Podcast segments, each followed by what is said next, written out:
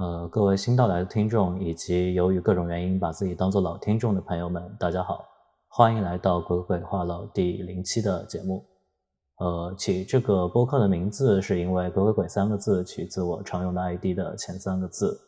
呃，然后“话唠”这个词的话，一个是表达这是一个谈话进行话聊的一个节目。呃，另外的话，“话唠”这个词。也可能一定程度上跟“话痨”这个词有一点谐音吧，这里谐音梗不会扣钱吧？我是这个单口播客目前唯一的主讲人兼嘉宾，鬼鬼鬼郭嘉。通常呢，大家也可以直接叫我鬼鬼。呃，当然，如果遇到未来有其他的嘉宾叫做鬼鬼的话，你们也可以叫我鬼三或者鬼鬼鬼或者鬼四、鬼五、鬼十二、鬼十三、鬼十七都可以。总的来说，就是只要我的昵称足够长，应该就没有人可以跟我重复这个样子。目前的话，我算是在上海一个主业是无业游民，然后兼职各种稀奇古怪的零工工作者，加一个不务正业的创业者的这么一个身份吧。前一阵子我刚过了自己二十八岁的生日，也有一些外界的因素促使我想要进行一些转变，比如把自己的主业和兼职换一个位置，这个样子。感觉想要转变的话，任何时候开始都不晚吧。毕竟种一棵树的话，最好的时间可能是二十年前，其次最好的时间就是现在了。今天这一期的节目算是先录着试水，呃，毕竟我在录播课方面没有什么经验，也不太清楚会使用怎么样的一个语速，怎么样的一个声线去持续的给大家带来一种相对的听着比较舒服的这种感觉。就不太清楚，大家是会比较喜欢我这种平常的很慵懒的、没什么精神和情绪在里面的这种调调，或者是那种经过比较刻意的训练，但是会稍微有一点听起来怪怪的这么一些语调吧。比如是少年感稍微更足一点的这种声线，或者是听起来更加稳重一些的大叔的这种声线呢。当然，这些东西在录制播客的过程中，可能也只是比较细枝末节的。我相信未来我们的主题，然后表达中的一些金句，比较精彩的互动，还有有趣的灵魂，会比这些东西更加吸引你们。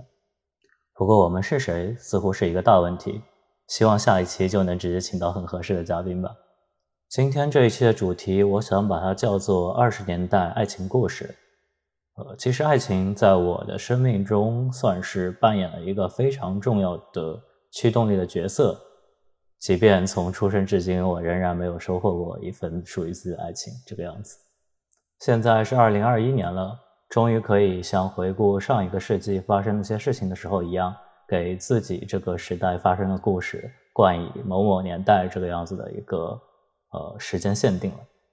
就我觉得，如果你称呼我们上一个十年为十年代，我觉得这是一个比较奇怪的口头表达方式。可能正常一点，你会说二十一世纪的一零年代，但我又觉得一零你和二十三十四十这些年代，就总体还是有一点点说法上的差异。我不知道百年后的人们，他们回顾一百年前的今天，就是在二十三十年代发生的这些事情，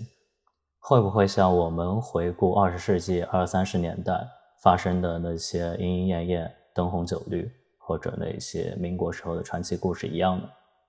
那现在相比于一百年前，当然爱情存在的形式对于不同人的意义都有了更多种多样的这种理解，不能再说你去寻找一种很普世的说法，让今天所有的年轻人和中年人和老年人都去接受这种说法，我觉得相当困难的。但总的来说，可以分成两大类吧，就是有一部分人仍然憧憬，仍然在追求，同时爱情这个概念还是会给他带来希望和动力的。呃，比较典型的就是像我这样的，然后另一方面，另一类一大类人群，他们可能并不是非常在意这个概念实质性代表什么样的东西，对他们来说，比较实际的生活、物质、精神层面的需求，以及在与异性或者同性交往的过程中，能够带给他们的实际的这种种种的体验，会比爱情这样一个由人虚设的这么一个呃上层建筑上的概念会更加重要一些。就有点像是有一群人，他是炼金术士，他们的一生都在追求着贤者之石这样的，可能未必被历史证明为是真实存在的东西。而另一部分人的存在形式就是相对的世俗和功利一些，也可以用现代的说法，就是很唯物主义的吧。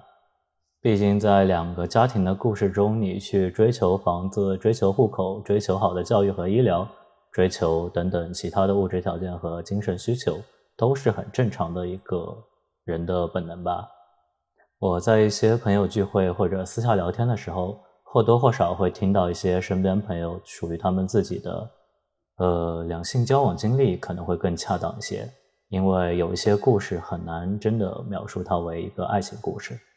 那身为朋友，你在听到这些故事的时候，你会觉得自己的心情也是很复杂的。比如说，有一些缘分，你会觉得它展开都非常的好，但是可能在某一个关键节点上发生了一些双方都很难接受的一些大的问题，这样就会导致一段大家都充满了祝福的这么一个关系，可能不得不走向一个终点。有一些故事，它重要的伏笔其实是在一开始就埋下的。就你身边的人，就我指，如果你是主人公的话，你身边的人，包括你自己，可能在内心深处就有一个声音告诉你，这个东西未来可能影响是挺大的，但又有一些莫名其妙的原因促使你，就是把现在这一段你会觉得未来有危机的关系去维持下去，这也是一个比较常见的情况。我的朋友当中，当然有一些他是几乎完全意义上的受害者，也有一部分他是。就你不能说他在这段关系中是完全没有责任的，可能两个人对于最终的这个结果都需要承担一定自己部分的责任。抛开这些相对比较沉重的故事，那么其实这两年在我们这个年纪还是比较容易接受到婚礼的请柬的。高中、大学、研究生、相亲、网友、一见钟情，这一些应该都有各自的例子吧。站在今天，我还不好说这些故事未来会发展多么美满。但至少从今天的我们看来，现在是处于一个还不错的阶段吧。我知道我的朋友们在婚姻、在两性关系中，在未来的一个期望上，可能他们追求的物件跟我都是不太一样的，所以我只能在整个节目中表达一些我很主观的理解和感受。之前我六年在写公众号的时候，我有保留一个栏目，叫做“情话”。就是在那个年纪的我听到的一些爱情故事，然后加之我自己的理解和算是文学艺术上的改编所创作的一些小的片段吧。这些东西其实，在今天我回顾这个问题的时候，对我能够起到挺大的帮助的。那下面我就先读上一小段，水一水时长。那样的盛夏，宿舍楼外有个小广场，正好适合十八岁的他遇上她。夏草如万物自由生长着，楼后的土地还未修整，颇有点荒烟蔓草的味道。在青蛙还没有躲进地里的时候，他说也喜欢它，羞得想去冬眠了。这可能是最好的故事了，可能写作童话的话，用一句话就可以结束了。可能对于数学不好的人来说，有时候数着日子。四年数成了五年，五年或者数成了四年，这样数日子的人啊，有两种：相信没有白头的，和怀疑有白头的。有首歌里说啊，霜雪吹满头，也算是白首。不幸的是，人是很难坚信有白头的。在现代，有太多的琐事要考虑，太多巧言令色的东西，心动的。厌恶的、恐惧的、贪恋的。二十三岁的时候，还做不好一些准备，时间的沉淀确实令人恐惧了。他还找不到任何理由，却看到了终点。巧言可怕的地方不是虚假、谎言，而是分不清真实和虚幻。毕竟，谁真心清楚自己爱上的是什么？没有谁的过错。他会变成二十九岁。会做好一切的准备，然后回来。十八岁的姑娘则遍地都是。当然，这朵花全是巧言了。这个故事是最常见的那种在大学开始的恋爱故事。我们在旁边观察了很多年。通常而言，据我们所知，这段关系中经历的那些故事，都是让旁人很羡慕的。所以在男主角向我们袒露了就是这段关系的终结的时候，我们都感到很震惊。然后与之伴随的通常是一个彻夜长聊的夜晚。他跟我们说着那些背后让双方都逐渐感觉到有点不对劲、有点难受的那些细节，因为双方在四五年这么一个期限内的感情状况都是相对稳定的，所以可能某一方会把未来很长期的某一种规划和对承诺的渴求压缩在这四五年，尤其是后半的阶段。但这样一种过于期待的。状态可能会给另一半的精神上施加很大的压力，尤其在今天，我们很难判断一个大四或者研一的学生是不是能够像三十年前那些十八九岁的人能够做到相同的成熟的程度。反过来说，即便他没有那么成熟，那他是不是有勇气，或者说能够麻木到就很囫囵的承担下他所有应该承担的责任呢？可能在今天是一个很严肃的问题。我觉得我没有办法再继续去背负那些我觉得很沉重的东西了，所以我选择逃跑了。这不是一个很有勇气的说法，但是是一个相对成熟的处理方案。在万千的爱情故事的终结中，我觉得算是一种比较让人惋惜，但是又不至于给大家带来太多更长期的伤害的这么一种方式吧。回想起来，有的时候会觉得大家相互认识再稍微晚一点点就好了。但这也只是我一个完全没有恋爱经验的人，一厢情愿的以旁人的视角去评价他人的故事，好像是很失礼的一个行为。今天为什么从这一个故事开始展开呢？呃，前两天我在虎扑上看到一个帖子，大概也是聊相关的爱情问题的。然后其中有一条亮评，他是这么说的：很多男的把这样的专情奉献给了第一个他真正喜欢的女的，往往第一个喜欢的。都不会最终喜欢他，于是再也不会有那样的专情了。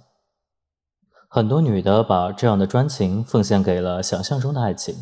但往往现实中会随着接触新事物、植入新观念而主动放弃实现这种想象中的爱情的可能。当时这句话是有击中我的。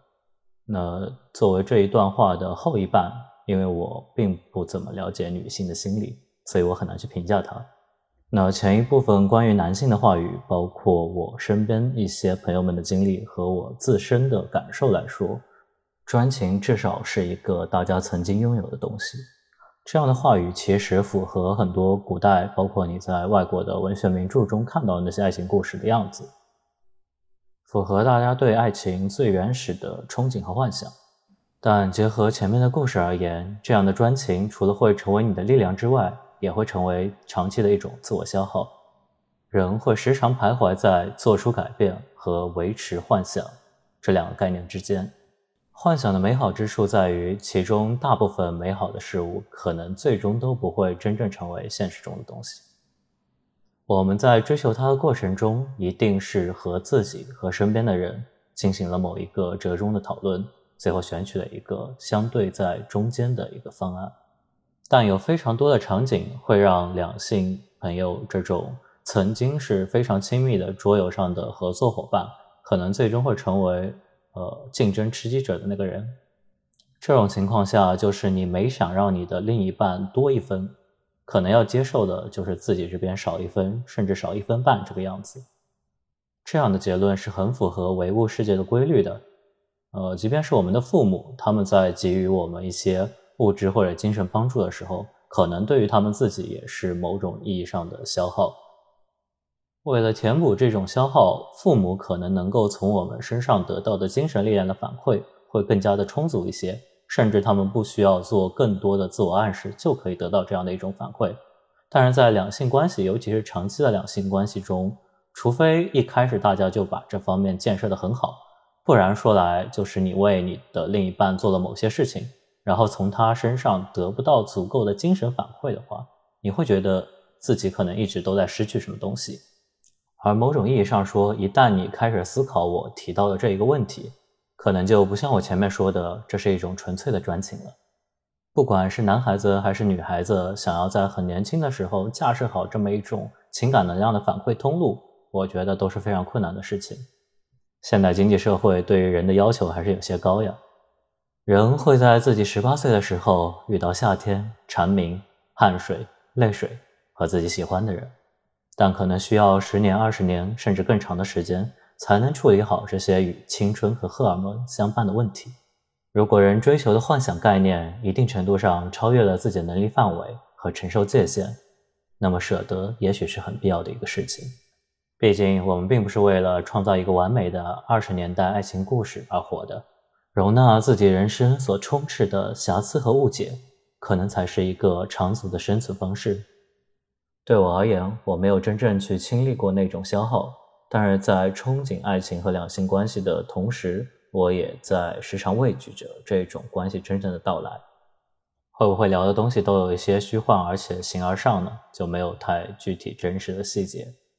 就是感觉在说这些故事的时候，有的时候你会害怕伤害到身边朋友的真实的感情，所以我在记录这些故事的时候，很少会加入具体的关于两个人的行为或者关系的白描，